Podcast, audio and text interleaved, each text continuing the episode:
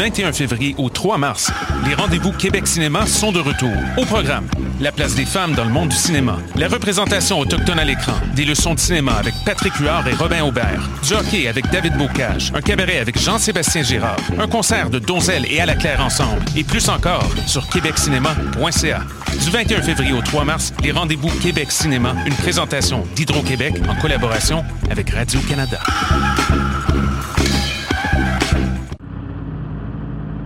Les cornes, c'est ton rendez-vous Metal Underground sur choc.ca. Branche-toi. Tous les mardis à 20h au Théâtre Sainte-Catherine, c'est la soirée Art Machine. Venez découvrir le show le plus éclectique en ville. Humoristes, musiciens, clowns, artistes burlesques et autres what the fuck se partagent la scène du Théâtre Sainte-Catherine. Venez vivre avant de mourir. Machine. Tout est Machine. accompagné du house band The Firing Squad. Ah, 10 prix régulier, 7 prix étudiant. Le Théâtre Sainte-Catherine est situé au 264 Sainte-Catherine-S, à deux pas du métro Berry-UQAM. Les portes trouvent à 19h30, show 20h. Ah, machine. Voyage au bout de la nuit, c'est ton émission d'ambiance nocturne sur le Nightlife Underground montréalais. Découvertes musicales, chroniques culturelles et idées de sortie pour divertir tes nuits urbaines. Voyage au bout de la nuit, c'est l'émission nocturne de choc.ca. Le concours vitrine de toutes les musiques vous présente en préliminaire ses 21 oiseaux rares. Du 19 février au 3 avril, c'est au Francouverte que ça se passe. Faites le plein de nouveautés musicales au sympathique Lion d'Or et découvrez trois artistes et formations par soirée ainsi qu'un invité surprise. Soyez au rendez-vous afin de contribuer au choix des neuf demi-finalistes. Pour tout savoir, visitez francouverte.com. Les Francouvertes, une présentation de SiriusXM. Bonsoir ou bonjour, c'est Oxpo Puccino et vous êtes sur les ondes de choc. c'est pour ça que ça bouge comme ça. Oh, fucker, c'est ça. Voilà.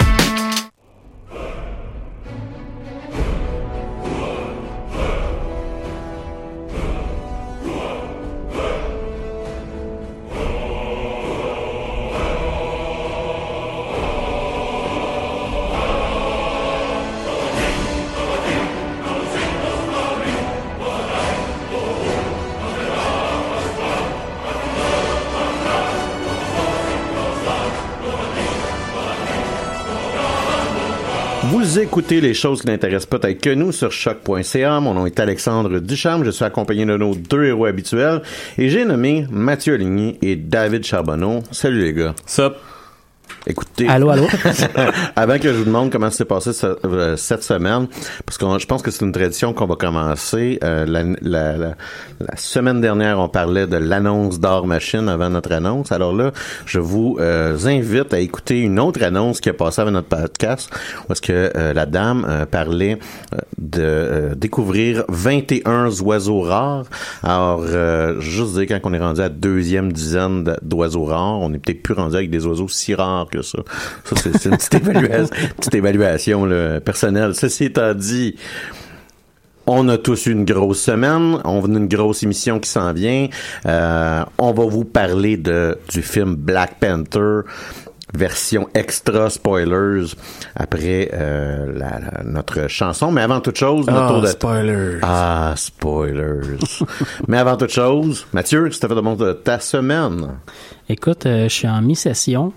Euh, fait qu'évidemment, je vais décider de procrastiner avec euh, un jeu vidéo à laquelle j'ai déjà joué pas mal. J'ai Mhm. recommencé à jouer à Fallout 4. Euh, Ah, pro- probablement Dieu. pour passer des frustrations de tuer des choses qui éclatent avec beaucoup, beaucoup de sang. Euh, ça m'aide à, à l'étude de mes examens qui s'en viennent la semaine prochaine. D'accord, d'accord. Ouais, ouais, ouais. Tu, euh, Évidemment, encore en survival mode. tu m'as envoyé une vidéo, puis je pense que ça serait, ça serait important d'en parler, mais tu m'as envoyé une vidéo de la compagnie Boston Dynamics. Ah, c'est le gars qui joue Beethoven avec ses pets? Non. Ah. Quoi? Il y a encore un de tabarnak. J'ai prévenu que j'étais très fatigué. fait que- Oui, je, je vois ça. Non, euh, Mathieu? Non, c'est plus l'histoire de Skynet qui va se réaliser. En Ouais, fait, ouais, Euh, ouais. il y a la compagnie Boston Dynamics qui fait des robots euh, tout terrain qui se prennent un peu partout. Euh, on voulait en parler un peu la semaine passée, mais finalement on a manqué de temps. Mais Mhm. euh, je trouve ça le fun que ça soit cette semaine finalement qu'on en parle parce que euh, il y a une autre vidéo qui est sortie cette semaine justement qui complète encore mieux le premier. Donc si vous n'avez pas vu ça, allez voir Boston Dynamics sur Google, vous allez voir très rapidement la vidéo en question. Mhm, mhm. Euh, c'est un c'est un robot donc ça ressemble à un chien en bonne partie. C'est un robot chien qui se promène. Il arrive devant une porte et euh, bon, il y a un- une caméra sur le robot. Fait que le robot est capable d'identifier que la porte est fermée.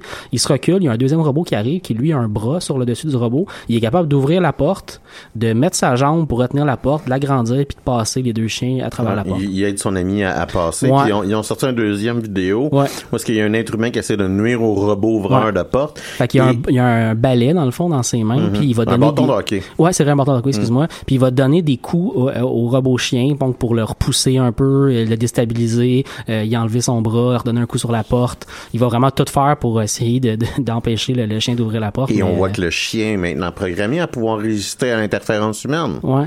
Et à s'améliorer. N'est-ce pas là une bonne idée? Hein? Fait qu'on a un robot qui a une intelligence artificielle suffisante pour avoir un bras articulé, qui Ouais. reconnaît si une porte est ouverte ou fermée, et qui est maintenant capable de résister à l'obstruction humaine. Parce qu'on se dit que c'est une bonne chose. Et, et je vous rappelle qu'on est approximativement hein, un logiciel de reconnaissance faciale, puis un logiciel de ciblage, un AK-47 qui est capable de cracher environ 90 balles minute, pour qui littéralement créer la pire machine de destruction qu'on pourrait pas inventer. Ah, machine. Tu dis, toi? Écoute, euh, 70 ans de littérature de sci-fi pour avoir peur de robots ont pas suffi finalement à faire peur vraiment à l'humanité puis à faire comprendre ces problèmes-là. Mais non, euh, Skynet s'en vient, les gars. euh, Ben, en fait, la meilleure, la- la- la- la- l- les scientifiques semi s'entendent pour dire que la singularité, là, donc le moment où est-ce qu'il va y avoir le premier ordinateur qui va être conscient Ouais. de sa propre existence, c'est environ dans une trentaine d'années. Ouais.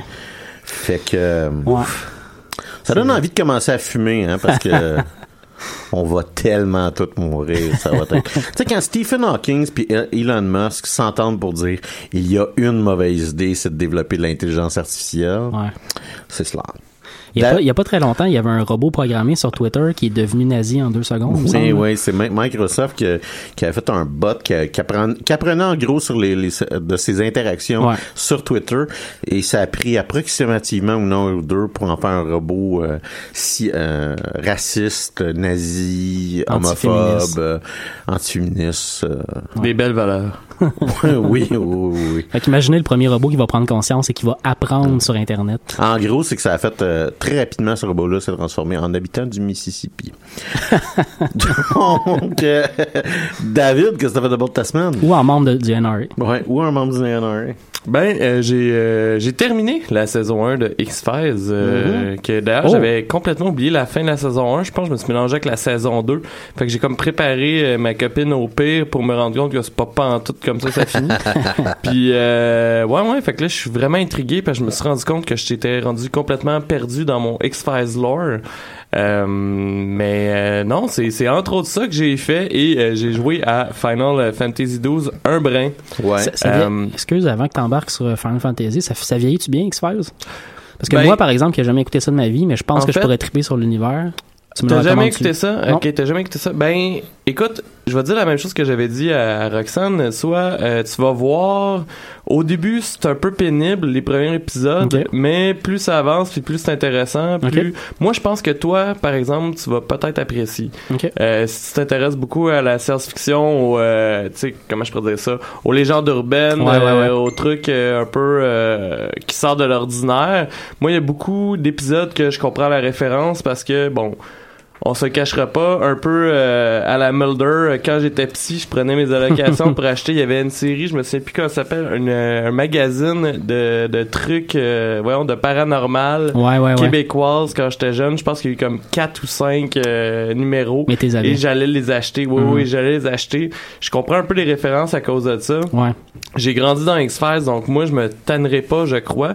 Euh, cependant, c'est arrivé d'ailleurs à un client que j'ai vu au bar qui m'a dit que la raison pourquoi il n'a jamais écouté les X-Files et qu'il veut pas les écouter encore aujourd'hui, c'est que juste la musique qui fait peur, il est sûr qu'il va avoir la Ouais. chienne. Ouais. Pour répéter ce que je lui ai dit, c'est que à ils sont en char. Là, il y a comme un genre de slow motion avec du blur dans l'écran où ce que les personnages ont comme la bouche grande ouverte puis il y a des flashs de lumière. Ça, c'est un éclair. fait que euh, du côté des, des effets spéciaux, ça peut-être pas super bien Ouais. vieilli, mais ça, c'est Ouais. dans les premiers épisodes, encore une fois. Ouais, là. ouais, ouais. Plus ça, tu sais, c'est avec, c'est- c'est ils ont des gros cellulaires gris des années Ouais, ouais. 90. euh, La première, la première partie de la série X-Files est pratiquement pré-CGI. Ouais, Ben oui, en Ouais. fait... euh, Jusqu'au a- film. Là, le, le film, il, il rentre un peu dans la modernité, là, entre guillemets. là, Mais il y a des trucs qui sont hot. Tu sais, moi, moi, c'est, moi, je m'étonnerais jamais, là, à voir, euh, des, des, des, des, des- pas des marionnettes, là, mais quasiment, là, où ce que tu, tu sais que c'est un costume, mais que c'est hot quand même Mhm. parce que c'est bien fait, là. Mm. Ben, il y, a- il y a aussi des choses comme, mettons, les, les types qui ont euh, la bouche fermée ou que il y a, il y a les, les, les, les- tu sais, là, entre beau- beaucoup, beaucoup de la méta euh, histoire, tu sais, je parle pas le monstre de la semaine, là, mais la Ouais, méta ouais. histoire- de X-Files là, est pas vraiment dépendante de- d'effets spéciaux ou quoi que ce soit. Non, vraiment pas. Fait que, euh, tu sais, c'est comme tout un... La, la, la ce c'est par rapport à ce les- que le gouvernement connaît sur l'existence des extraterrestres. Mhm. Puis, euh, tu t'en vois quand même très, très, très rarement ou Ouais. presque, ou plus tard, là. Fait que euh, c'est plus des affaires de complot puis théorie du complot. Fait Ouais, que rendu là, comme, euh, comme Alex dit, on s'en fout. Ils sont capables, ils ont pas besoin de CGI pour mettre un gars en costume cravate euh, qui fume une cigarette dans le coin. D'ailleurs, fun ça. fact pour ceux qui ont vu la série, euh, j'avais lu quelque part que l'homme à la cigarette, qui est un des personnages mythiques de X-Files, Mhm. euh, était supposé être un figurant qui était juste dans le bureau d'un gars du FBI, puis que le monde sont tellement mis à se poser des questions sur c'était qui lui. Ils ont fini par le pousser plus. Oui, oui, ils ont donné un rôle. Il y a même un épisode, euh, genre, je me sais plus quelle saison, qui explique tout le backstory de ce personnage-là. Et euh, je vais vous vendre un punch, là. Il est impliqué dans l'assassinat de Kennedy. Évidemment. Ouais, Ouais, j'avais- vu ça. Fait que non, c'est ça, tu sais. Fait que il y a toute la partie complot qui fait que tu t'en fous du CGI. C'est sûr que, comme je dis, ce sera pas. Il y a des méthodes aussi scientifiques et technologiques un, un peu étranges là dans X-Files là. Genre euh, moi, ça- en fait, je pars à rire à chaque fois. là. Mhm. Mais comme euh, leur, logis- leur logiciel de reconnaissance faciale, où ce qu'ils peuvent zoomer genre jusqu'à à peu près 3000 fois sur un petit détail, sur une photo floue, puis comme filtrer pour que l'image devienne super claire. Puis comme il y avait un gars là. Comme non, il y a, aucune possibilité qu'il soit capable de faire ça. Euh, ouais, fait que euh, une coupe de détails de même que c'est drôle, mais en tant que tel, moi j'aime bien l'histoire. Je sais pas quand ça donne en anglais, ça va être vraiment meilleur qu'en français, mais je suis incapable de les écouter en anglais comme j'ai grandi avec la version Ouais, française. Euh, Ah, mais ils sont ouais. tous sur Netflix en fait, euh, les neuf premières saisons. Ouais, ouais. Et euh, une des raisons justement pourquoi j'ai recommencé à les écouter, c'est que euh, je me suis dit que j'allais me retaper avant d'écouter les deux euh, nouvelles saisons Ouais, ouais, ouais. qui sont sorties Mhm. dernièrement, que j'ai bien hâte de voir. Et euh, si jamais tu les écoutes, je te conseille fortement de skipper le deuxième film de X-Files, OK. Que euh, me semble qu'il était pas super bon. Euh, à mon souvenir, quand on est allé voir au cinéma, on était bien excités, puis on est ressorti bien déçus. J'ai jamais revu ce film-là d'ailleurs, euh, Ouais, mais c'est que par la suite. beaucoup de d'X-Files, c'est de se poser la question est-ce que les extraterrestres existent ou n'existent pas? Le film donne la réponse. Puis Ouais. il y a comme un brillant. Dans le deux? Euh, dans le film de, de- le premier en tout cas. Moi, là. je te parle euh, du deuxième film, celui qui est Ah, sorti après la saison 9. D'abord, c'est le premier, je te parlais. Ouais, ouais, ouais. Mais euh, le premier, en fait, il est canon. Ouais, C'est vraiment, faut que tu l'écoutes avant de commencer la saison d'après parce que toute la saison d'après Dépend de continue, ça. ouais, dépend de ce film-là. littéralement, là, ce film-là a fait que j'ai arrêté de regarder la série. Parce, Eh ben. parce que t'aimais, t'aimais l'idée qu'ils répondent Ouais. pas à la question, mais ils continuent à Ben, c'est des que c'est tout le temps louche. Tu sais jamais si c'est une bullshit pis si c'est factice qu'il y a J'avais pas devant besoin, toi. c'est ça, j'avais pas besoin de la réponse. Hum. Puis c'est, une des beautés, en fait, selon moi, de X-Files, c'est que t'as généralement aucune réponse à aucune de tes questions. Ouais, ouais. Ça finit, puis là, c'est pas clair. Ouais, ouais. C'est vraiment juste pas clair.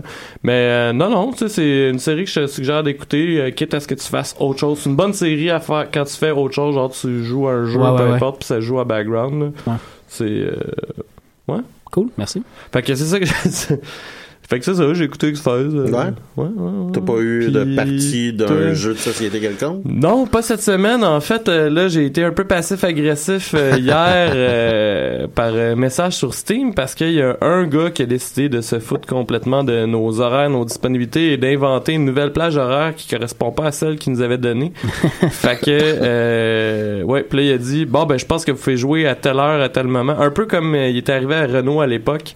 Sauf que moi, au lieu de rage quit, euh, j'y ai comme écrit un long message de comme, ça fait pas tout avec ce que tu nous avais donné au début. Moi, je peux pas ces dates-là. Fait qu'arrête d'inventer des moments où ce qu'on peut toute la gang. Puis euh, c'est ça. Il n'y a pas juste le tournoi de taillissement qui est légendaire, la gestion du tournoi est Ouais, non, je, je te dirais que moi, je suis plus intéressé au méta-tournoi que le tournoi. Mais, euh, écoute, Mais je suis encore à une victoire d'être euh, un des trois euh, premiers joueurs au monde. et je te le souhaite. Et je te le souhaite. Moi aussi, parce que je vais tellement vous faire chier avec pendant un an. Ben, présentement, je sais pas si tu le sais, mais tu te fais chier au point que je pense que. Euh, le- Je me fais pas chier, j'aime ça jouer au jeu. Oui, j'en doute pas. C'est juste l'organisation qui sûr la merde. trip, c'est ça, c'est pas de faire de, de la logistique Présentement, je passe plus euh, de temps à faire de la 4-5 logistique que de ça, jouer. là. Je te dis pas que c'est pas intéressant à jouer à Talisman, je te dis ton tournoi a l'air crissement mal foutu. C'est peut-être moi qui prends ça trop au cœur aussi. Écoute, c'est peut-être ça, c'est peut-être ça. Puis toi, Alexandre Charme? Ben, euh, on, va en parler plus tard, mais euh, je suis allé voir à deux reprises Black Panther euh, depuis sa sortie. J'étais allé le voir à la fin de notre émission, euh, un peu après notre émission jeudi. Puis j'étais allé le voir vendredi ou samedi. Je t'avoue, ça m'échappe, mais je pense que c'est vendredi, je pense que c'est samedi. Fait que j'étais allé le voir à deux reprises, j'ai j'ai beaucoup apprécié ça, mais j'ai pogné un fixe cette semaine qui est euh, particulièrement étrange. Puis pour ceux qui me connaissent, de temps en temps, je pogne un fixe sur des séries t- télé ou euh, des variations sur des séries télé euh, que- que j'ai pas d'affaire à commencer à triper. Fait qu'exemple, j'ai déjà écouté l'équivalent d'une saison complète de l'émission The Voice, mais c'est la version euh, britannique. Pour aucune bonne raison. C'est ok? effectivement, je vois Mais pas c'est- quoi qui a pourquoi. commencé à te faire écouter euh, ça? Euh, si tu veux vraiment le savoir, là, c'est, Oui. Non, je pose la question comme ça. Merci, Alexandre Charme. On va Non, passer c'est en comme- musique. C'est, ce que je veux dire, c'est que c'est long, c'est un peu long puis plate, mais en gros, c'est, t'avais posté sur le wall de Maxime la tune euh, Ain't No Mountain High Enough.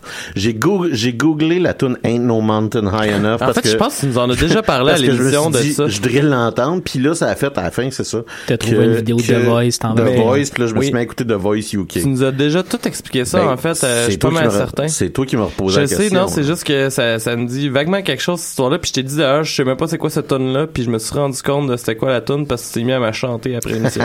Mais c'est comme, euh, c'est comme une version de la procrastination, mais avec des séries télé ou des trucs de genre. Parce que la même chose m'est arrivé avec euh, Iron Chef. J'ai vu une vidéo de Mm-hmm, Gordon Ramsay qui faisait une démonstration de quelque chose qui coupait en trois secondes devant les gens de, de l'émission. Puis, non, Masterchef, Mm-hmm. devant les gens de Masterchef, tu sais. Puis là, j'ai fait, ah, c'est, c'est hot de voir du C'est un, monde cuisiner. féroce, Puis c'est un féroce coupeur de poissons. oui, euh, vraiment, il est chef impressionnant.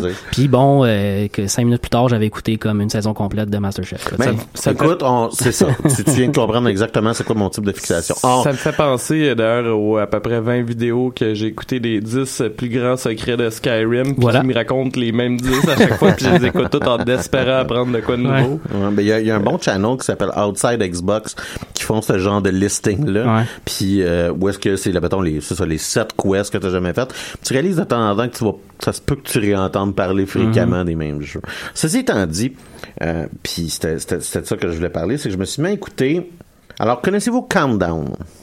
Non. Countdown, ce que c'est, c'est la version euh, britannique de des chiffres et des lettres.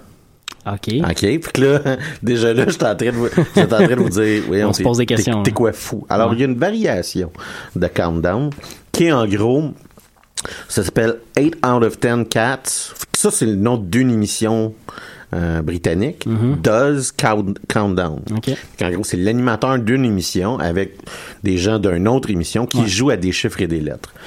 fait qu'en gros, c'est qu'il y a quelqu'un quelque part en Angleterre qui a pensé combiner un show d'humour avec des chiffres et des lettres. Oh, wow. Et ça donne euh, un des résultats les plus puissants de l'histoire. Un Mais- gros dinosaure mauve. mais je, j'en ai ri, là. J'en ai ri en en pleurant. J'avais les larmes aux yeux. Alors, euh, j'ai écouté euh, pour environ 6 heures, je vous dirais, de 8 out of 10 cats does countdown. Euh, à regarder ça sur YouTube. Pre- faites pas comme moi. Prenez les meilleurs moments. Hein?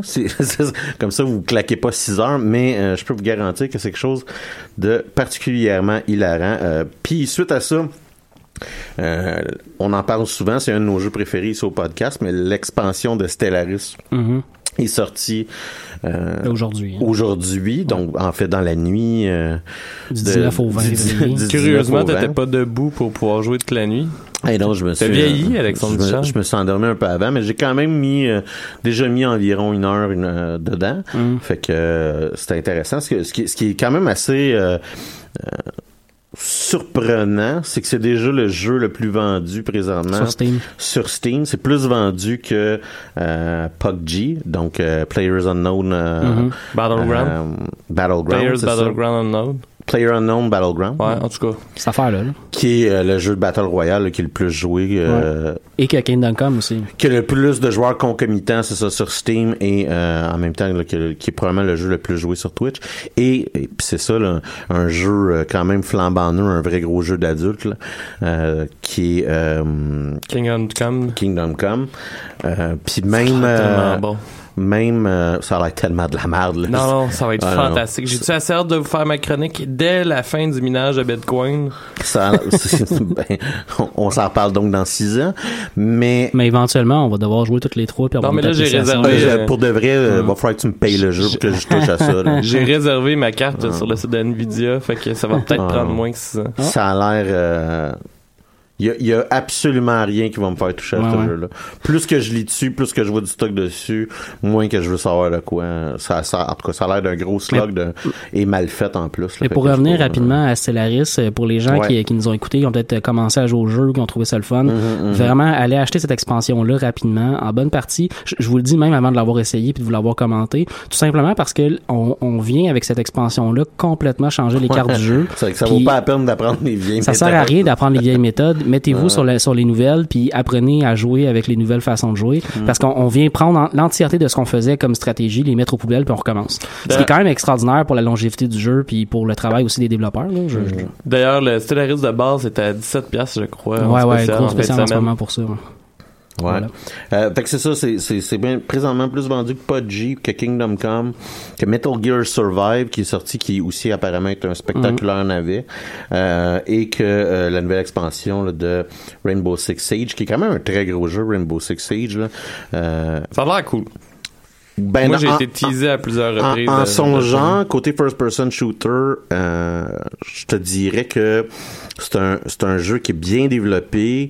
euh, et c'est vraiment une démonstration du jeu vidéo comme service.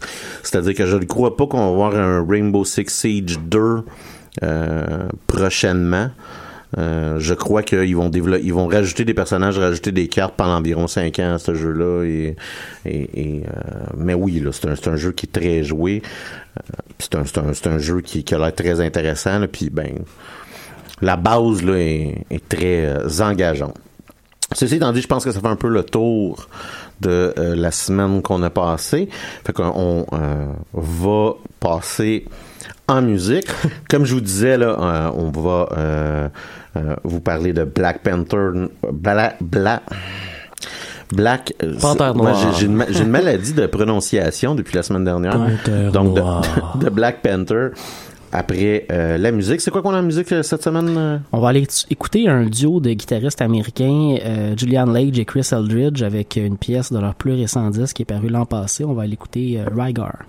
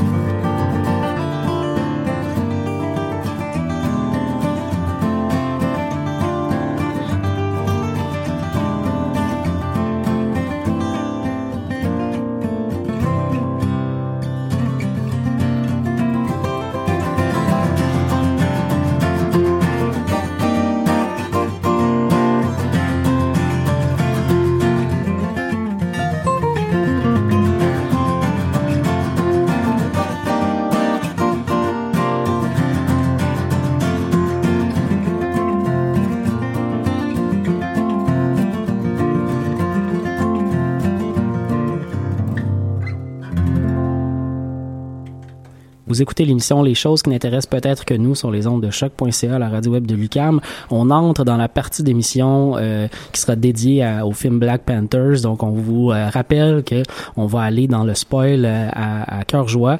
Euh, donc, si vous n'avez pas vu le film Black Panthers, on vous invite à mettre le podcast sur pause et à le réécouter par la suite.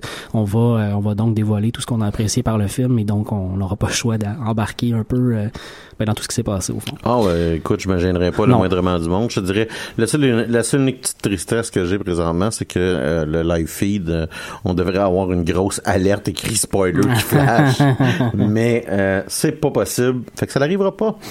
Euh, en effet, on va vous parler de Black Panther. Black Panther, c'est un personnage qui, comme à peu près n'importe quoi qui sort de Marvel des années 70, des années 60, a été créé par Stanley et illustré par Jack Kirby. D'ailleurs, on en a parlé un peu de Black Panther dans certaines de nos, émissions précédentes. Je vous enjoins d'aller euh, télécharger ce podcast-là. Il est quand même facilement identifiable.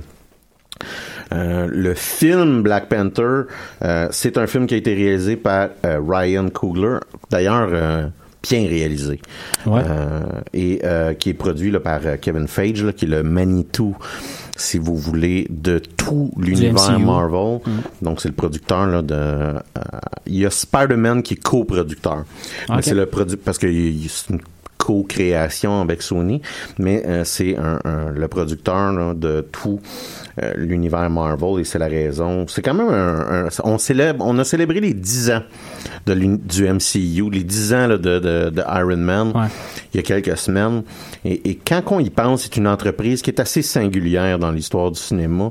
Il y a peut-être juste les- les- la grande époque des westerns qui a quelque chose d'équivalent là, que euh, qu'est-ce que le MCU est. Euh, dans le, de- le film met en vedette, là, notamment Chadwick Boseman. Chadwick Boseman qui joue Black Panther. Si vous avez une chance, Chadwick Boseman a aussi joué euh, dans le film euh, 42, euh, ce qui est le film là, du euh, par rapport euh, à la ségrégation raciale dans le baseball. Ah oui, oui. Donc euh, euh, Sur Jackie Robinson. C'est ça sur Jackie Robinson. Euh, il joue aussi un film euh, dans Get On Up sur euh, voyons, James Brown. Ouais, ok. Euh, donc, euh, il y a quand même une bonne, euh, il y a une couple de très bons films. Moi, je me souviens de Jackie, Jackie, Jackie Robinson. C'est un film que j'avais énormément aimé quand je suis allé le voir au Mhm. cinéma. C'est un film que pas, dont on n'a pas énormément parlé au Québec parce Ouais. que reasons là. Euh, parce que c'est un mix entre baseball puis égalité film sur l'égalité raciale là. Fait que c'est pas nécessairement le propos là, qui, qui est le plus rayonnant de temps en temps au Québec. Avec Michael B. Jordan qui on va en parler de long et en large mais je pense pas que ce film-là serait euh, à moitié aussi bon qu'il est. Si ça serait pas de la performance de Michael B. Jordan et le fait qu'il est capable de euh, rendre son personnage attachant. Ouais. Euh, Lupita Nyong'o, Danai Gurira, euh, Martin Freeman, Daniel Kaluuya, euh, Laetitia Wright qui Ouais. joue Shuri. Euh, donc en gros, euh, Winston Duke qui joue M'Baku. Mhm. Euh, un, un très très très gros cast. Forrest Whitaker. Ouais, puis Andy Serkis qui Ouais. joue Claude. Un, un immense cast.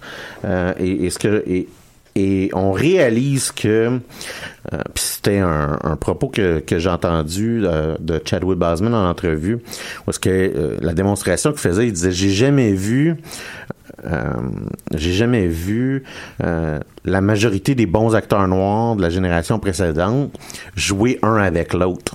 Parce que dans la majorité des films, ils vont avoir peut-être un acteur noir qui va Ouais. être présent. Et puis si c'est pas un film d'esclavage, si c'est pas un film sur euh, Harlem puis les thugs de la rue, ou si c'est pas euh, où est-ce qu'on va faire chanter et danser du monde, ben on donne pas l'occasion des acteurs, des différents acteurs noirs là, de, de jouer la comédie, là, si on veut, là, ensemble. Et, et euh, je vous dirais qu'on répare cette situation-là avec ce film-là. Mhm. Et on voit euh, dans les meilleurs acteurs de la génération actuelle, puis un peu de la génération précédente en train de jouer ensemble, euh, c'était c'est assez impressionnant. Il y a littéralement deux personnages blancs dans, la- dans, dans le film. Là. Euh, Il, y a, il y a un méchant, euh, puis il y a un gentil, puis c'est à peu près tout. Là. C'est à peu près ça, c'est ça, exactement. Gollum puis Watson. ben non, C'est- mais ouais, oui. c'est Go- c'est Gollum puis euh, Watson. Euh, non, c'est- voyons, il y a- Ben, c'est c'est euh. Bilbo. Il y a Bilbo, hein. C'est le Bilbo. Aussi. Ouais. Mais c'est aussi. Watson. Non, mais c'est Watson. ce qui est intéressant, Mais oui, c'est j'avais que pas t'as. Bilbo euh, puis Gollum qui, font deux scènes, où est-ce qu'ils- deux fois où est-ce qu'ils font des scènes ensemble, c'est-à-dire Ouais. dans ce film-là, puis euh, dans euh, Bi- Bilbo le Hobbit. Mhm. Euh, que j'ai pas vu d'ailleurs, mais bon, ben, on s'en fout un peu tout. Euh, je sais pas si vous voulez qu'on passe un peu là, à travers le film, de nous dire euh, ce qu'on qu'on en a passé, c'est-à-dire Ouais, les scènes, puis tout le kit. Bon, le film commence, puis euh, c'est quand même intéressant parce que euh, il y a, on- la majorité d'entre nous le savent, là, il y a le personnage de Black Panther, oui, mais il y a aussi le mouvement des Black Panthers qui a lieu Ouais. aux États-Unis, qui est originaire de la ville d'Oakland en Californie. Puis T'en as parlé au tout début, mais le personnage a été créé en 1966, euh, si je me trompe Exactement. pas. Ce qui est pas mal au moment de la création du mouvement Black Panther aux États-Unis, des revendications des droits civiques et, et de la création de cette espèce de parti-là en par- euh, des Black Panthers, donc qui s'organisaient entre eux. Exactement. Et euh, le personnage Black Panther précède le mouvement des Black Panthers Ouais. de quelques mois à peine. Ouais, ouais. D'ailleurs, euh, ça cause, tu, tu nous disais là, avant l'émission, en ronde, que... C'est euh, moi.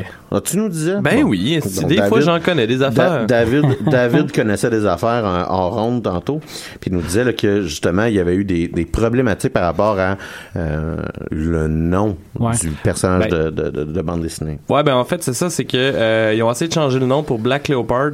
Puis, euh, à cause du fait que ça avait déjà apparu comme étant Black Panther dans une autre BD, ben, ils, Mhm. ont, ils ont dû garder le nom, ils ont pas été capables de se débarrasser du nom. Et la raison, justement, c'était pour se séparer de l'opinion euh, publique. Ouais, ben, c'était. En fait, c'était pas de foutre la merde au niveau politique Ouais, avec ouais. euh, le nom euh, Black Panther. C'est ça. Exactement. Ben, c'est ça. Puis, euh, clairement, c'est dans cette dynamique-là qu'on nous lance au début du film, c'est-à-dire qu'on est à Oakland, on est dans les, la fin des années 60. Et euh, on va euh, rencontrer un personnage qu'on qu'on connaît pas trop initialement, Ouais. qui euh, va tenter de il a l'air d'être en train d'organiser un, un coup et là Ouais. Il y a des armes partout dans la pièce, il y a ça. des cartes en train de parler, de, de travailler sur quelque chose, un- une action quelconque. Là. Exactement. Et là, euh, Lidera euh, Miladje, qui sont en gros la garde d'honneur du Black Panther, se pointe à Mm. sa porte. Euh, très rapidement, on comprend que le, le- la personne qu'on voit sait c'est qui ce monde-là. Et là, on voit Chaka, le père de, euh, de T'Challa, donc le- du, Black Pan- du Black Panther, si vous voulez, qu'on va suivre pendant tout le film. On le voit débarquer euh, dans cette scène-là. En, en habit de Black Panther. d'ailleurs. Oh oui, en habit, en habit euh, modifié Mm-hmm. de, Bla- de Black Panther, c'est-à-dire que il y, y a une apparence beaucoup plus cérémoniale, je vous dirais, que Ouais. euh, l'habit qu'on va voir, euh, entre autres, euh, il y a beaucoup de dorures et de parures. Mm-hmm. euh, qu'on on, on va voir T'Challa tout au courant du film, qui lui va avoir un habit qui est beaucoup plus utilitariste, technologiquement avancé aussi. Euh, c'est- une partie qui va être quand même importante, là, le, le, fait que son suit et son équipement est constamment updaté par Mhm. euh, sa sœur, là, qui est une, une, une génie de l'in- de l'ingénierie. Donc on a un peu, on a un peu cette scène-là, puis c'est un peu ça qui va nous mettre dans euh, le bassin, puis on va revoir cet environnement-là à deux reprises dans le film, euh, notamment pour comprendre un peu qu'est-ce qui va se, euh, se passer dans cette pièce-là euh, et voir un peu la dynamique, parce qu'on va apprendre là, que Chaka est en train de discuter avec son plus jeune frère. Ouais. Et euh, de toute évidence, ça va pas nécessairement euh, se finir euh, de la façon la plus euh, Diplomatique euh, possible. Ouais, ben c'est ça. Il y aura pas, il y aura pas un excès de tendresse, là. On dirait une tonne d'Éric Lapointe. Excès de tendresse. Mais on sait rapidement que t'as un personnage de Wakanda qui comprend un peu la Ouais. misère de- des Afro-Américains, euh, qui comprend aussi que euh, Wakanda, qui est comme un peu la, la, la, la société, qui est, puis pas un peu, là, qui est la société la technologiquement la plus avancée, qui a le plus de ressources à la planète, Ouais. euh, que euh, cette société-là pourrait aider les Afro-Américains Ouais. dans, leur, dans leur combat pour l'égalité.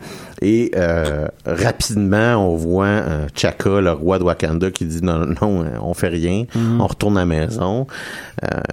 Puis on, on comprend que son frère aura participé à un crime odieux qui est, Mhm. il aura aidé un, un blanc qui est Ulysses Claw à euh, tuer les Wakandais et à piller du, du vibranium. Ouais. Puis ça, c'est un peu, c'est notre crime de notre crime originel là, dans dans dans dans Mhm. ce film-là. C'est ce qui va dicter l'ensemble de, de, de- du mouvement de l'entièreté des, des protagonistes ou presque. là.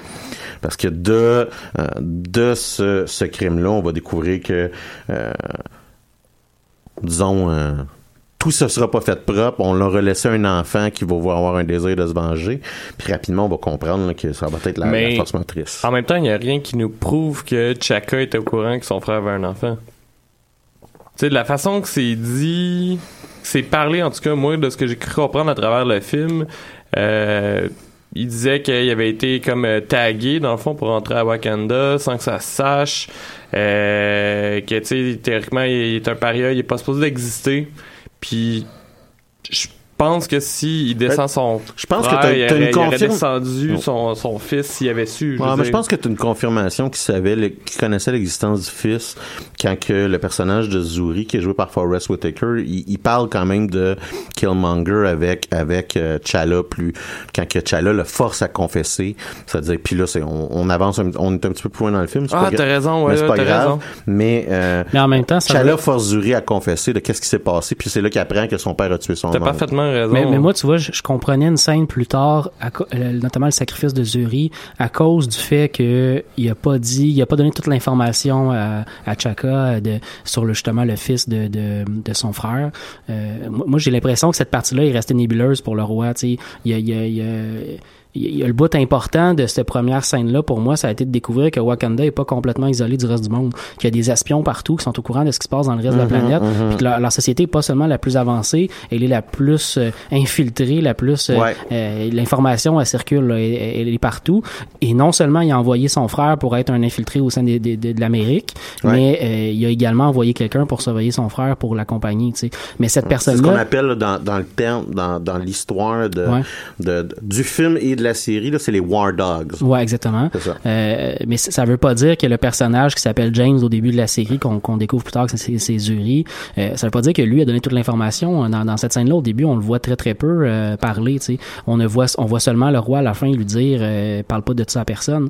Puis il s'est fermé la, la gueule pour le reste de sa vie. Tu sais, Mhm. à la toute fin, quand quand il déclare à, à Killmonger, euh, excuse, c'est c'est de ma faute, c'est moi qu'il faut que t'élimines. Euh, c'est un peu sa rédemption pour dire j'aurais dû être plus affirmatif devant le puis lui expliquer ce qui se passait. Peut-être qu'il aurait pris une décision différente en apprenant que son, son frère avait une famille puis euh, il s'était il avait pris racine un peu aux États-Unis en quelque Ouais. part. Ouais. En tout cas, je, je, je mettais pas toute le blâme sur le roi en quelque part sur cette euh, décision-là, mais on nous met dès le début du film devant toute la problématique qui va nous amener euh, à découvrir les, les tensions à l'intérieur de Wakanda, mais aussi les, les tensions de, de, de l'existence même Ben, de ça, Wakanda en tant que tel. Il y a une grosse force conservatrice, c'est Ouais. l'inertie que, Ouais. que tout le monde va essayer de combattre dans cette histoire-là. Ouais. C'est une grosse force de l'inertie euh, qui, qui traditionnellement Wakanda a resté co- continue à rester euh, à être riche, à être puissante, à être technologiquement avancée, à euh, ses, ses citoyens ont une très haute qualité de vie. Pourquoi? Parce qu'ils se sont cachés du des blancs colonisateurs, Mhm. des Anglais, des Français. Euh, finalement, ils se sont pas euh, mêlés euh, à la communauté internationale. Pourquoi? Parce que ben et, rapide, on, on le voit un peu dans une séquence euh, euh, au début, ben, à cause à cause de l'esclavage, à cause Ouais, du ouais. pillage des ressources. Mhm. Puis aussi, tout simplement, la, la, la question très simple du nombre. Là. Ils ont beau être les plus développés technologiquement, les, les, les plus riches de la planète, euh, ça reste que leur nombre fait pas en sorte qu'ils pourraient faire, euh, qu'ils pourraient contrôler l'entièreté de la planète aussi facilement que ça non plus. Là. Notamment, notamment dans le passé. Donc, euh, on peut te- comprendre l'existence de cette position-là, mais le débat qui va venir, Je on te l'a dès la première scène. nucléaire change peut-être probablement cette donnée-là, mais ouais, oui, en oui. effet. là. Mais tu sais, cette- c'est- ce débat-là, on l'a dès le début du film. On Ouais. commence avec ce débat-là. Puis c'est ça qui va mener. Moi, c'est ce qui, ce qui m'a fait triper sur ce film-là, c'est de voir qu'il y avait un, un- un- un discours puis un débat réel. J'avais beaucoup apprécié ça à l'intérieur du film euh, Civil Wars aussi euh, auparavant, Ouais. d'avoir vraiment un réel débat d'idées entre des super-héros qui doivent être confrontés avec leur leur, leur, leur pouvoir, leurs actions, ce qu'ils Mhm. possèdent, euh, les responsabilités aussi qui viennent avec tout ça. tu sais. Ah, ben, c'est un bon point que tu fais. C'est un Mhm. bon point que tu fais. Fait que je pense que ça fait un peu le tour quand même de, de, de ce bout-là. Fait que rapidement, ce qu'on va voir, ce qu'on va voir une scène dans ce qu'appelle le Royal Talon Fighter, qui va euh, être après euh, vers la fin du film, ils vont l'appeler le, Spa- le Bugatti Spaceship. Et c'est en gros le vaisseau volant de Qui sera invisible. de Chala qui est capable de se rendre invisible et on voit une variation Le Batwing. ouais à peu près ouais et on voit une variation de ce vaisseau là dans Civil War aussi on le voit pas aussi clairement, mais on voit T'Challa dans Civil War. Clairement, il y a des euh, capacités technologiques très, très avancées dans son véhicule, où est-ce qu'il est capable de lui-même poursuivre euh, Captain America là, et euh, Bucky. Donc, euh, on voit cette scène-là et on, on, on- on découvre T'Challa qui tente de euh, vouloir euh, attaquer un groupe de contrebandiers, esclavagistes, en tout cas des méchants généraux, là, et de ramener Nakia, qui très rapidement, on va comprendre, c'est son ex-copine. Il veut ramener Nakia euh, à Wakanda euh, pour son couronnement Mhm. euh, et aussi l'avertir que, que son père, le roi de Wakanda, est mort. Donc, c'est la première scène d'action du film qui, qui, en- qui embarque. C'est aussi la première scène, je vous dirais, d'humour. On fait qu'on a une bonne Ouais. idée de comment Parce que le qu'il a figé. ouais, non, mais c'est ça. Il y, a, il y a une séquence complète où est-ce qu'on dit, bon, ben, euh, fait que ça, la générale Okoye euh, lui dit, Hey, fige pas quand tu vas voir Nakia. Clairement, il fige. Il a l'air d'un adolescent de 5 ans qui, qui rencontre une fille qu'il trouve cute. Euh, par la suite, dans la scène d'après, on, on va voir sa sœur qui va rire de lui Mhm. euh, parce qu'il a figé. On va voir sa générale rire de lui Mhm. parce qu'il a figé. Fait qu'on on voit rapidement quel genre, euh, quel genre d'humour qu'on va dealer, quel genre de punchline qu'on va dealer Mhm. dans ce film-là. Et contrairement, je vous dirais, à des films comme, euh, mettons, Thor Ragnarok, là, où est-ce que Marvel pousse un petit peu trop la, la suce jusqu'à un point où est-ce que le film perd beaucoup de son dramatique à cause de, euh, du désir de puncher. Là, je pense qu'on est dans une zone C'est une bonne zone de, de- d'humour. C'est une zone d'humour où on a une très bonne scène, puis à la toute fin, on va nous faire un clin d'œil à chaque fois. Mhm. Mais c'est, quelque chose qui nous fait sourire, mais c'est jamais comme dans, dans Thor, on va carrément éclater de rire. C'est pas la même, c'est pas du tout la même dynamique à certains Ben, moments. c'est si ça. On, va- on essaie de nous amener dans un, dans un lieu différent. C'est ça. Dans Thor, à un moment donné, t'as un, un démon de feu qui est en train de détruire l'entièreté d'Asgard, puis on fait encore une joke de Hulk qui est fâché. Là. On, on nous permet pas de vivre le moment dramatique de la destruction complète euh, de la maison du héros. là. Fait qu'on fait euh, Thor, faut pas, tu sais, euh, Hulk, faut pas que tu te battes contre le démon, on veut qu'il détruit tout. Ça après Hulk. Wonk, wonk. Donc on n'est pas, on n'est pas dans cette zone là. Ouais, ouais. Euh, On peut d'ailleurs remercier l'acteur Donald Glover. euh, Apparemment, on- c'est lui qui était qui, qui, qui est pas à l'origine des jokes. qui a expliqué que euh, il avait été sollicité pour euh, peaufiner le, le script dans le fond du film. C'est t'as dit, je, je voyais cette nouvelle-là aujourd'hui, puis je fais, hey, c'est-tu pas une manière d'enlever tout le mérite et le crédit aux Au personnes qui ont écrit l'entièreté Ouais. du script? Ouais. Mais il y a, il y a tellement Bienvenue dans notre monde. il y a tellement du monde euh, sur internet qui tripe sur Donald Glover que dès que quelqu'un a vu ça passer, c'est devenu une nouvelle qui est passée sur les réseaux Mhm, sociaux. mhm. Mais je trouve ça quand même intéressant de voir qu'il y a des gens parce qu'il est pas crédité nulle part dans les dans les crédits normaux c'est du film. C'est de- c'est c'est commun là de dire voici le script, peux-tu peaufiner, C'est ça, changer peux-tu certaines choses? puncher, puis- là, ouais. c'est ça. Tu pas, ça s'appelle, puncher up un, un script. Exactement. euh, C'était, une job d'ailleurs, et là, en tout cas, je veux pas partir euh, sur un débat là-dessus, là, mais c'était une job que Louis C.K. faisait fréquemment à Hollywood, là, de, de puncher up euh, des, des scripts. C'est assez intéressant de voir que dès la première scène du film, déjà on va voir que euh, ça va nous suivre pour tout le reste des scènes d'action par la suite. Euh, Black Panther, c'est c'est le personnage principal, mais il est pratiquement petit à côté de tous les personnages féminins euh, qui sont très très forts dans le film. Exactement. C'est très rapidement la, la, la générale avec qui il travaille, ouais. euh, elle met de l'avant qu'elle pourrait se battre avec lui. Elle finit par débarquer aussi à la toute fin. Euh, sa- sa- sa- son ex aussi, euh, très rapidement, sa première réaction quand il la sauve entre guillemets, c'est qu'est-ce que tu fais là? Je suis en T'es train de faire une T'es en train mission. ruiner ma Ouais. mission. Qu'est-ce que tu fais là? Euh, La première affaire que sa sœur a a fait, c'est rire de lui aussi. Mhm. Tu te rends compte assez rapidement que c'est la fille intelligente de la gang là. Tu sais, Euh, Mhm. on, on nous met très rapidement euh, sans sans sans, euh, euh, sans gêne devant le fait que les personnages féminins sont très très forts dans ce film-là.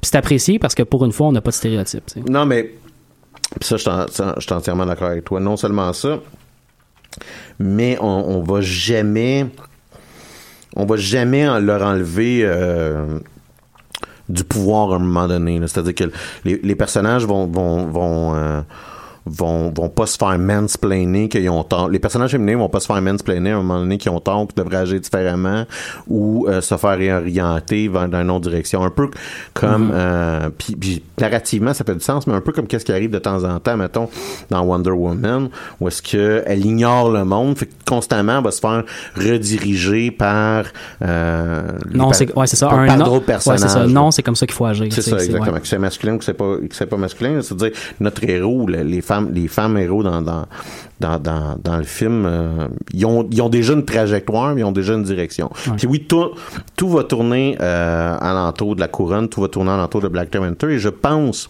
je suis à peu près certain que ce film-là, il y a un test là, pour... euh, Est-ce que deux personnages féminins, il y a un nombre là, qui, qui m'échappe? Ouais, j'en ai déjà parlé, je pense, dans le passé. euh. Est-ce que deux personnages féminins ont une conversation qui a, a pas comme sujet un homme? Et je ne crois pas que ce film-là passe ce test-là, parce que je crois que... Il y a très peu de films qui passent de ça. Ouais, en effet, mais lui, qui est un film que... À cause que le centre de l'univers, c'est un personnage masculin Black Panthers, il y a Exactement. malheureusement très peu de discussions Pour un film qui a quatre personnages féminins qui quand même très qui sont très importants, très centraux, je pense pas quand même qu'il passe ce- test-là. Euh, je pense que peut-être une fois parce qu'il parle genre de je sais pas d'un char là, tu sais, Ouais, ça. serait ça serait peut-être la, la seule unique raison. Ça Donc- marcherait en passant avec le test.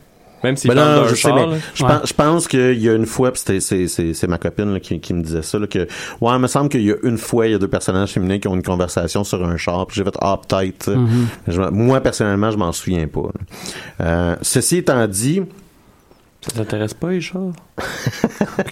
Dans la scène suivante, euh, si on peut s'en aller vers là, parce que c'est- déjà notre temps file euh, Mais pour discuter du deux film. choses, deux choses que je trouve intéressantes dans, dans, dans la scène dont on parlait, c'est que les blagues servent à te montrer la proximité des personnages et non justement à essayer de te déconcentrer de l'histoire. Mhm. Puis euh, on a déjà une bonne idée de qu'est-ce que l'action va avoir l'air du film et euh, à un détail près, c'est très réussi. C'est-à-dire que quand que euh, on- quand que c'est, c'est des vrais humains qui tapochent sur des vrais humains, quand on Ouais. essaie d'être proche, c'est là que le film va réussir son action quand il va essayer d'être loin, mettre trop fort, trop s'appuyer sur les CG, il perd en chorégraphie puis en intérêt. Puis ça arrive à deux reprises où ce que la chorégraphie d'action va être moins intéressante. rhinocéros?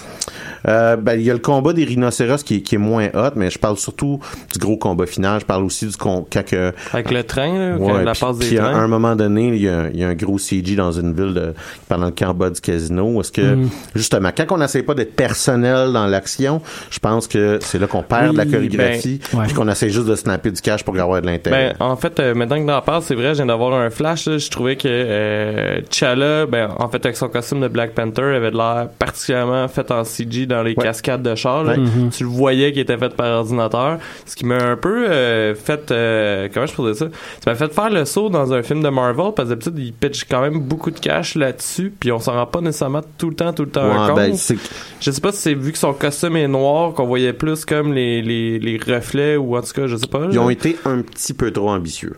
Parce que je parle même pas du char, je parle vraiment du personnage. Ouais, le non, char a pas l'air en. CGI, c'est le personnage. c'est exactement ça, c'est qu'il y a beaucoup de wide, sh- tu sais, de, de shots, je te dirais, éloignés, ou est-ce que c'est juste, c'est juste en gros des, des images de synthèse. Puis c'est là que le- dans l'animation du personnage humain, dans l'orgie d'images de synthèse, c'est là que euh, le film est le plus faible versus tous les combats avec les Milaje. À chaque fois qu'il y a des personnages qui sont proches, euh, le, combat ou puis l'action va être intéressante. Euh, quand que les quand que trois Milaje qui se bat contre Killmonger par exemple, on l'action est intéressante, Ouais. euh, on, on est investi dans ce qui se passe puis encore là la caméra tu sais on est plus proche puis c'est moins un gros party de, Mhm. de, de, de, de CG. Euh, comme tu dis, on, Ben, parlant, parlant des combats, justement, je vais, je vais profiter pour sauter sur le bon. Euh, je, je sais pas si je suis ça, mais moi, ça me tombait royalement sur les nerfs quand, à chaque fois, euh, T'Challa et Killmonger se parlaient, leur masque s'enlevait. Je voyais pas la nécessité de tout le temps faire euh, parce que tu sais il y a comme des grosses scènes fortes où ce que c'est comme s'il enlève son masque pour assister genre à la scène Ouais, ou mais peu ça, importe ça je comprends mais là à chaque fois qu'il y a une discussion il enlève Sauf son que ça, masque c'est un problème éternel des super-héros. Est-ce que tu veux voir Ouais. l'acteur acter? Ouais. Tu sais, il y a eu cette critique-là très forte du personnage de Bane dans le, le troisième euh, Batman. Oui, oui, c'est parce que Mais, ça, euh, c'est- ça, c'est parce qu'il parlait dans un ziploc mais, tu comprends mais, pas mais quand c'était il le même, mais c'était le même problème. C'est pas juste le- sa voix, ça a rajouté un layer de plus de problèmes, mais le fait d'avoir un énorme masque, d'avoir quelque chose Ouais. sur ta face qui fait que tu peux pas jouer ton jeu d'acteur, ça, ça enlève quelque chose. Moi, j'ai apprécié le fait qu'on puisse avoir justement les yeux des acteurs qui se regardent puis qui jouent la- la- les Mais paroles qui vont. Tu sais, je vais prendre par exemple Spider-Man, ils ont pas vraiment modifié sa voix quand il a son, son, son masque. non, je suis je d'accord. Pas qu'il ait son masque quand il parle, là, c'est...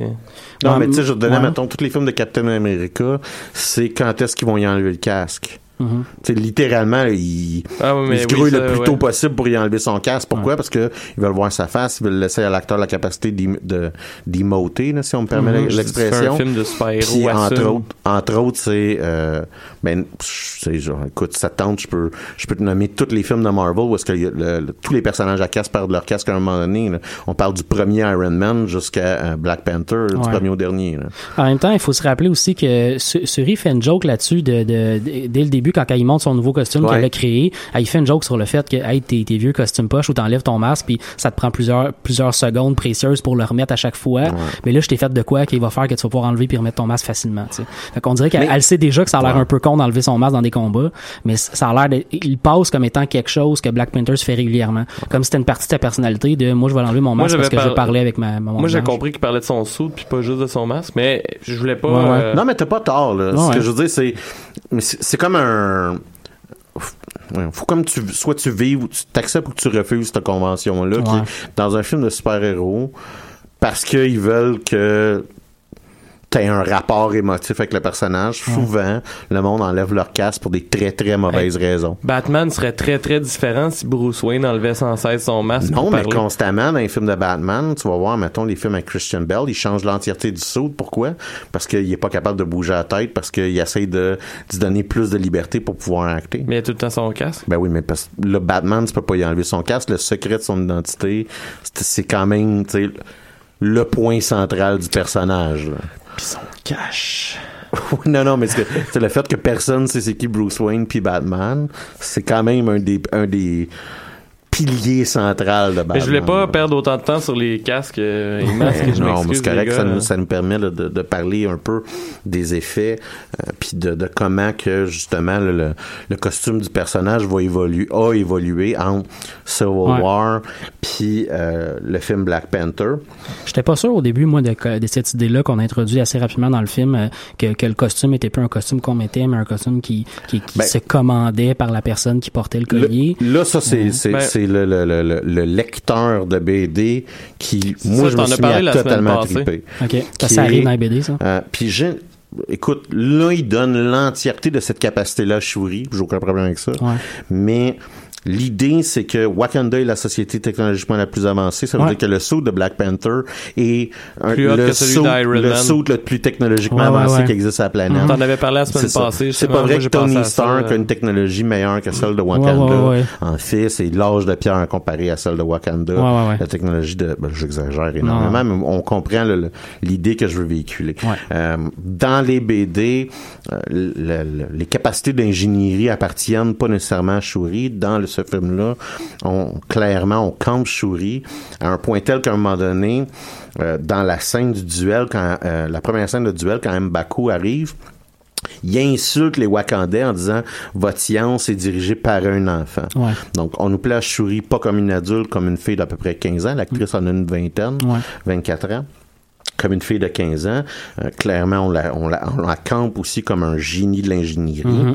Puis en fait, euh, qui a réussi à développer ce- cet habit-là, qui est non seulement un saut nanotechnologique, mais euh, qui possède des capacités d'absorption et euh, de projection d'énergie kinétique. Donc, en gros, on tire dessus, il accumule une énergie. Il peut la relancer. C'est ça, il peut la relancer. Et ce type de pouvoir-là existe dans les BD pour les raisons que, que, que j'explique là, même si elles ne sont pas fréquemment démontrées quand que on n'est pas à Wakanda.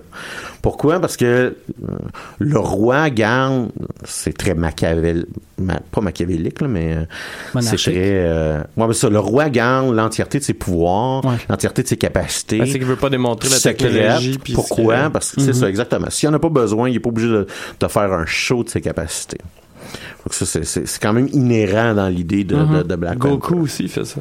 Mais c'est ça, j'étais, j'étais- quand on m'a donné ce, ce, euh, cette idée-là dans le début du film, j'étais pas trop sûr de comment ça allait sortir, puis finalement j'ai trouvé ça super bien intégré, super bien fait aussi. Ouais, je te Euh, dirais le bout moi, qui m'a tiqué, là, c'est euh, il y en a un qui glow or, l'autre qui glow mauve, Ouais, là, mais ouais. je ok, c'est beau, j'ai compris. Là, tu sais. Ouais, ouais. Ben, moi, je te dirais qu'il y a une logique derrière euh, ces glows-là, puis c'est que euh, il me semble que le collier de Killmonger est doré. Ouais, c'est pas le même saut. Non, non, c'est entièrement ça. c'est- vraiment juste. Sais, ben franchement, c'est on sait que les deux vont se battre. Fait qu'il faut que ça ait une couleur Moi, différente pour qu'on puisse les reconnaître. sais. Je pensais qu'elle allait s'accepter dans la famille. Non. Euh, Le prochain film s'appellerait Black Panthers. J'accélère un peu, euh, mais euh, fait qu'on va voir Wakanda, on va voir la cité. Et là, on découvre l'afrofuturisme. Ben, c'est ça. Et on découvre aussi le talent euh, du, du, du, du, de- du set designer, si on Ouais. veut dire, là. les personnes qui ont travaillé sur l'esthétisme et les décors de ce film-là. C'est tellement bien réussi. C'est hein. des kings. Oh, les costumes ont pas de sens. Les couleurs sont incroyables. Et, et la ville, on- en regardant la ville, on, on voit quelque chose. Puis moi, c'est ce que j'aime quand je vois. Pour ça, je dirais un peu de, de la science-fiction jusqu'à un Mhm, certain mhm. point. Là. Mais quand que je vois de la fi- science-fiction, de la fantasy, qui est différente. C'est-à-dire Ouais. qu'on on montre, on me montre une image que j'ai jamais vue avant. On me montre quelque chose que j'ai jamais vu avant. Puis on va pas, même si c'est une, une, une cité futuriste africaine, on va pas euh, sombrer dans des clichés et Mhm. on a, on, on a une compréhension de l'authenticité de ce qu'on est en train de regarder.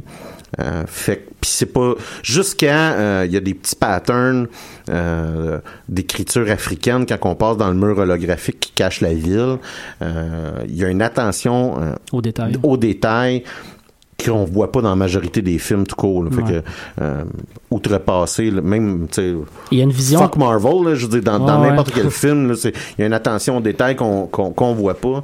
Euh, je te dirais que je sais pas c'est qui qui va gagner entre Blade Runner puis Black Panther pour c'est qui qui a réussi à faire les meilleurs décors, là. mais c'est une bonne course cette année. Mhm. là. Ben, quoi que non, parce que je pense qu'ils sont pas dans le même cycle d'Oscar, là, mais... Mais ça- dans, dans tous les cas, euh, euh, il y a aussi un, un élément que j'ai trouvé assez intéressant de, de je dirais, d'une vision positive du futur. Le futur Ouais. de Wakanda, c'est un futur où les, les gens sont, euh, sont capables de se guérir plus facilement. On, Ouais. on le voit dans des faits concrets pendant la série. C'est un futur où la, la technologie est beaucoup plus développée. C'est un futur où... Mais t'as raison, c'est très optimiste. Exactement. Il y a un optimisme dans le futur qui, qui donnait le goût de, de vivre à Wakanda. Non seulement euh, c'était beau comme endroit, mais quand tu regardais tout ça, tu disais, s'il y a un endroit dans le monde où j'aurais le goût de vivre, c'est bien Wakanda. Et C'est vrai? euh, c'est là que c'est en arrivant à Wakanda que on découvre euh, le, le talent puis l'habilité du du compositeur Ludwig Göransson qui fait pas l'entièreté de la trame sonore mais qui fait le bout instrumental de la trame sonore ce qu'on appelle le, le original score. Et il y a une autre partie qui a été euh, produite là, par Kendrick Lamar. Et on a des gros on a le premier gros thème là, qui est le la- la- la- le thème si on veut le Wakandais on va avoir deux autres gros thèmes. Un qui est celui de T'Challa puis l'autre qui est celui de Killmonger qu'on va réentendre un peu à, à toutes les sauces c'est-à-dire qu'il y a des variations puis euh, fait qu'à il va y avoir euh, Killmonger quand on le rencontre pour la première fois Killmonger pendant le débat quand il devient roi euh, ou quand il va euh, être en voya- voyage astral Moi, j'ai un problème avec Killmonger. c'est quoi ton problème avec. Killmonger? Ben, en fait, c'est. Je comprends pas, puis c'est peut-être euh, comme ça dans la BD, mais moi j'ai eu un problème avec le bout. En fait, non. autres. Killmonger est beaucoup reconstitué dans le film, puis il y a une- quand même, il déroge très, très, de façon quand même importante à ce qui est dans BD. Ok, parce que moi, ce que j'aurais trouvé intéressant, c'est que j'ai pas compris le bout de ce qui était cruel.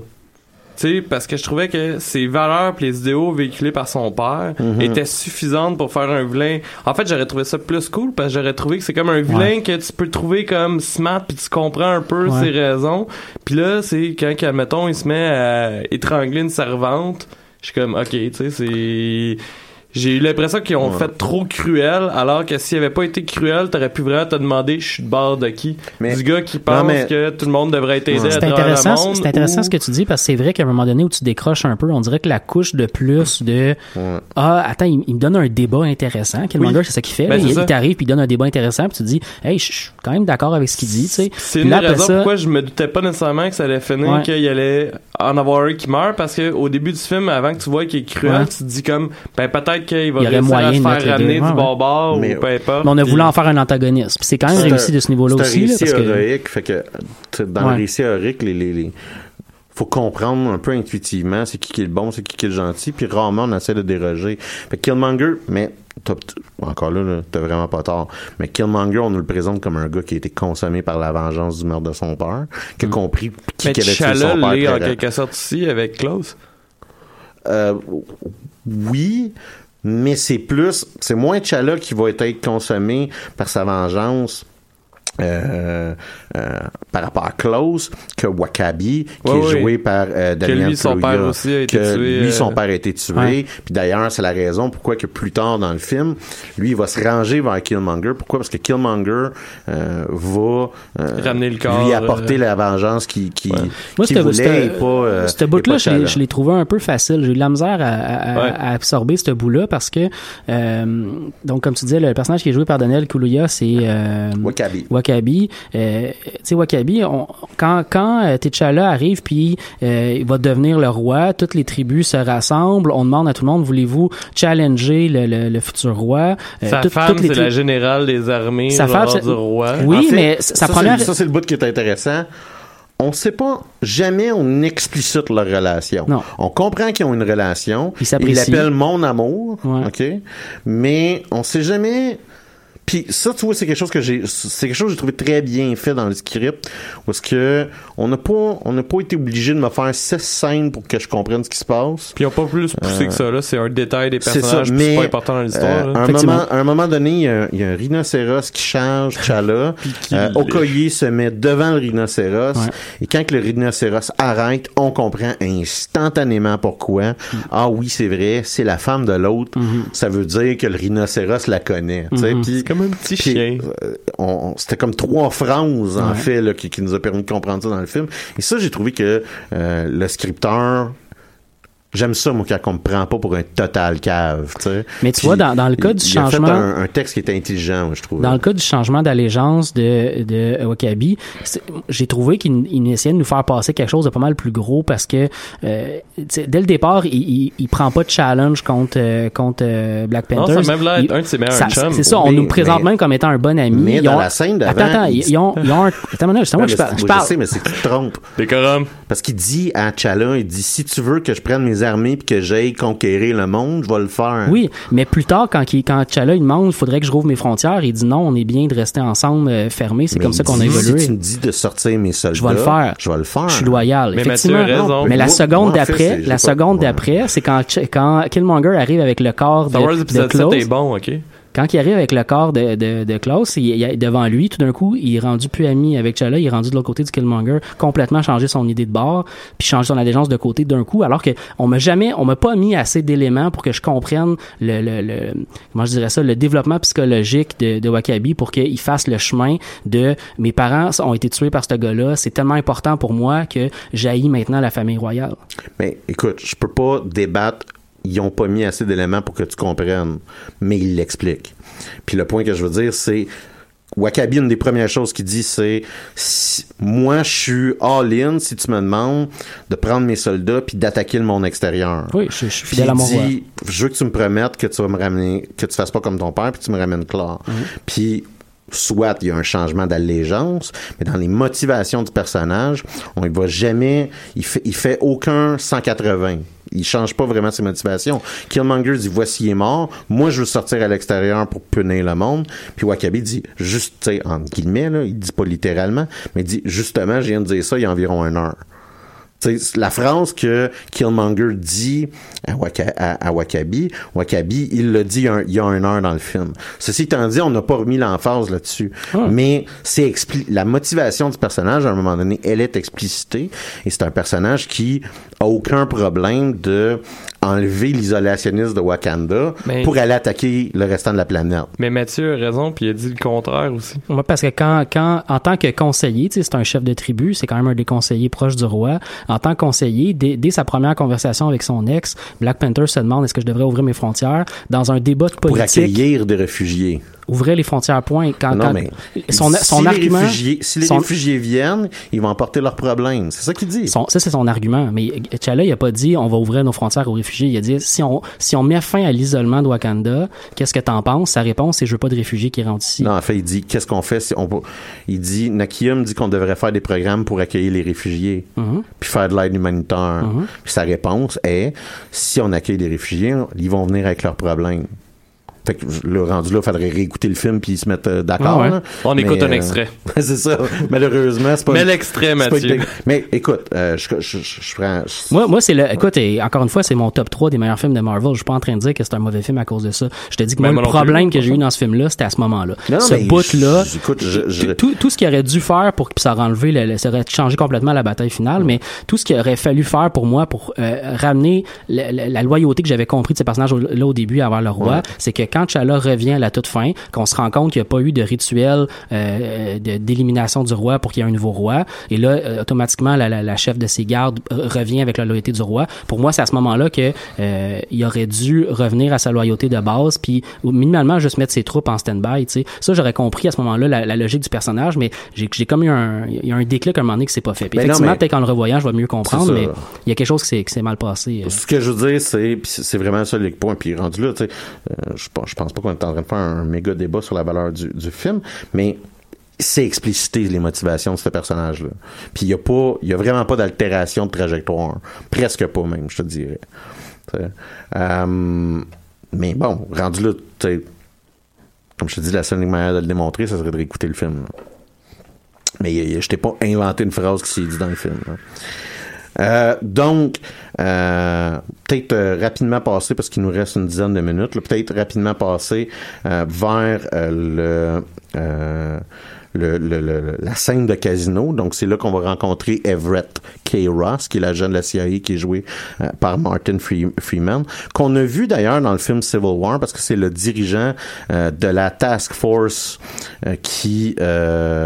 euh, c'est comme le côté civil, si vous voulez, du général Ross, là, qui, va gérer l'enquête. Oui, d'ailleurs, une des scènes, c'est que euh, on voit euh, Martin Freeman dit à euh, Chala, donc euh, Everett Ross, dit à Chala, euh, félicitations, Votre Majesté, vous avez réussi à obtenir l'extradition.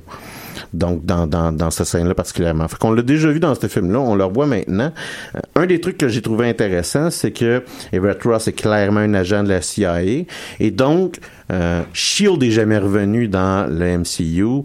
Euh, tout est, on revient à nous parler des États-Unis puis des organes réels, si vous voulez, d'information, euh, d'espionnage euh, des États-Unis. C'est pas Shield qui interagit avec Chala, c'est la CIA. Fait que je trouve, je trouve, je trouve ça intéressant parce que euh, on nous a, euh, puis je vais t'avouer, j'ai pas suivi la série euh, Agent of Shield, là, mais quand on nous, on nous a démantelé Shield dans euh, Captain America Civil War, on a, on, dans le MCU, on l'a reconstruit jamais. Dans la série télé, elle est reconstruite. Ouais, non, mais je veux juste dire, il y a un disconnect entre le MCU puis entre, euh, entre ça. Fait que c'est- c'était le bout que je trouvais intéressant, là, qui est l'agent Ross. Et pas un agent de Shield, c'est un agent de la CIA. Je suis en retard d'une saison dans Age of Shield, fait que je- ça se peut que ça a été redétruit, mais ils ont, ils ont, il y a une passe où effectivement ils ont suivi dans les films du MCU, ont détruit Shield aussi là-dedans, mais Ouais. ils sont revenus avec Shield. Je sais, mais tu sais, j'ai trouvé ça, Ouais, euh, ça m'a comme cliqué, là, tu sais, là, que, ah, c'est bizarre, c'est la première fois que c'est quelque chose qui existe pour de vrai, Ouais, qui ouais. fait de l'espionnage pour les États-Unis. Moi, j'ai, j'ai- honnêtement, j'ai même pas cliqué tant que ça euh, à ce bout-là, j'ai Mhm. pas, euh, mais ouais. Fait que là, il y a la scène, la, pre- la deuxième grosse scène d'action. Il y a beaucoup de scènes d'action hein, quand, quand même pour un film de même. Il y a, il y a la deuxième grosse scène d'action où est-ce qu'on va voir une combinaison de Shuri puis son savoir-faire technologique en, euh, qu'elle contrôle à- à- par télécommande, si vous voulez, euh, la voiture, la voiture où est-ce que Chala va sauter dessus puis euh, faire la poursuite de Ulysses Claw. Et euh, d'un autre côté, euh, il va avoir les euh, Okoye et Nakia qui vont être dans une autre voiture, puis qui vont, en gros, aussi participer là, à la poursuite. Je sais pas ce que vous avez pensé de cette scène-là. Non, rien, aucune opinion? C'était réussi, je sais pas. Ben moi, euh, je trouve, écoute, le- la, la, la scène où est-ce que euh, euh, elle lance, elle lance sa lance en, en vibranium, puis que le char au complet fait, fait un, un black. J'ai trouvé que c'est une très bonne scène, là, où est-ce que elle monte sur le top d'un, char, lance sa lance, puis on voit, on voit un Jeep faire un 180 dans les heures. Je trouvais ça quand même une bonne scène. Moins fan du courage ses murs, puis quand Black Panther se met à, cou- à courir ses murs, saute, puis là on a encore là beaucoup de CGI où est-ce qu'on se perd un peu dans l'espace. Ouais, effectivement, on a parlé un peu tantôt de son Ouais. costume aussi, des problèmes qu'il y avait autour de ça. Là. Je- mais moi, c'est la seule chose que je. Le reste, je, je trouvais ça intéressant, mais je, je commence à être. je, je sais pas, j'ai les poursuites On de voitures, poursuites de voitures dans un film, même les films de super-héros, je commence à être vraiment tanné, on dirait. J'ai Ah pas, j'ai aucun intérêt pour ça. euh, Puis moi, tu, tu vois, moi, je m'en souvenais même pas. ouais. Ça m'a Ouais. vraiment pas marqué, mais moi, faut, mais c'est une fois que t'en parles, je m'en souviens, là, de, la lance qui a été lancée, puis c'est vrai que c'était cool, mais euh, Les- j'ai plus retenu les, le combat de la T'as fin. raison, euh, c'est pas, c'est pas, écoute, non, c'est non. pas, c'est pas la meilleure scène de, de, de poursuite de voiture ever. scènes-là, puis vous connaissez mon amour avec euh, le cinéma 3D, là, mais ces scènes-là, à la vitesse où ce qu'il allait, avec des lunettes 3D où j'avais l'impression de voir flou, Ouais. pour de vrai, il y a des bouts j'ai perdu. En fait, les scènes d'action, je les ai pas appréciées à leur juste valeur, je pense, à C'est scène pour scène, notamment de la générale, la scène de combat à la fin contre Killmonger, Ouais. où les trois, sous les ordres du Ouais, général qui arrête pas de donner des ordres de comment combattre, où ils réussissent presque, c'était pas du pouvoir du. Black Panthers qu'ils possèdent, ils réussissent presque à le mettre par terre et à le contrôler. C'est la meilleure scène de con- C'est- c'est la meilleure ouais, scène ouais. d'action de tout le film. Vraiment, c'était très très Parce fort. que c'était trois de remillagés puis t'as, Ouais. t'as, euh, t'as, t'as Killmonger. Ouais. Ouais. Surtout, surtout qu'on a les ordres de la générale qui arrivent un après l'autre, on se rend compte de son, sa, stratégie, son travail, tout est fait pour ramener son équipe à gagner en équipe. là. En effet. Euh, je vais sauter énormément d'étapes parce qu'il ne reste pas beaucoup de temps. Euh, mais on arrive à... euh, Il y a une scène où est-ce que euh, euh, se fait des... Il, il perd son titre de Black Panther, c'est-à-dire que Ouais. rase de se faire tuer par Killmonger. Éventuellement, euh, sa famille, c'est-à-dire Shuri Ramonda, euh, qui est la mère, euh, et euh, Nakia vont fuir. Okoye va rester parce qu'elle euh, est loyale. Donc, c'est intéressant. Je, je le notais à Mathieu. Je trouve ça intéressant parce que euh, c'est une des rares fois parce que un personnage féminin dans un film va avoir un choix à faire entre euh, l'honneur ou sa rationalité, si vous voulez, puis un choix de cœur et d'émotion. Puis son choix, c'est qu'elle reste générale, elle est loyale au trône. Puis Mhm. moi, je, c'était une image que j'avais pas vue souvent Ouais. et que j'ai beaucoup aimé. Euh, c'est aussi, aussi la compréhension de Nakia de la situation, c'est-à-dire que elle, elle s'en est pas formalisée à outrance. Là, c'est pas mal crié. elle était pas contente, elle était pas heureuse, Mhm. mais elle a pas totalement pété son gasket Pour non, savoir elle fait quoi sa en job, faire. là. là. Ça, il a pas juré de la tuer puis d'y tracher à la tête. Mhm. Euh, puis, c'est le bout que je voulais qu'on parle. C'est que là, on va voir euh, le territoire des Jabari, c'est-à-dire c'est le territoire des principaux rivaux euh, de Black Panther et euh, jusqu'à un certain point des quatre autres tribus Ouais. de, euh, de Ben, c'est Wakanda. la, la seule qui a pas qui a pas accepté de fusionner avec les autres. Exactement, celle que je disais là, que Mbaku, leur chef, insulte Shuri puis dit vous suivez la technologie d'un enfant.